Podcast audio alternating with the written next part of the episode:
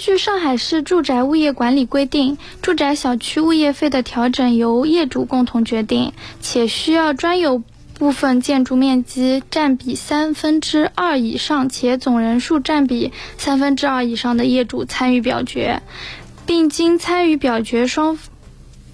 过半的业主同意，提价才能生效。理论上是由业委会负责，实践上。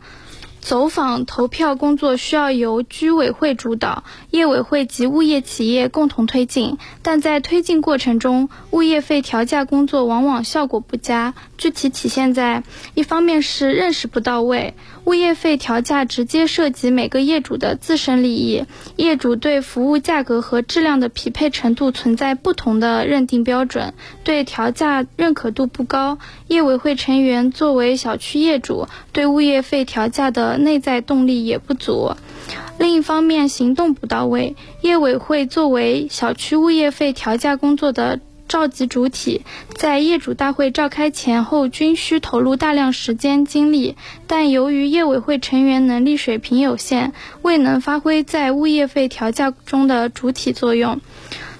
呃，还有宣传不到位，目前全社会对调价的意义和作用普遍了解不到位。了解的不够，因此实施物业费调价前期需要三驾马车做大量的上门走访工作，但往往因为具体工作人员参与宣传不到位，影响了最终的投票结果。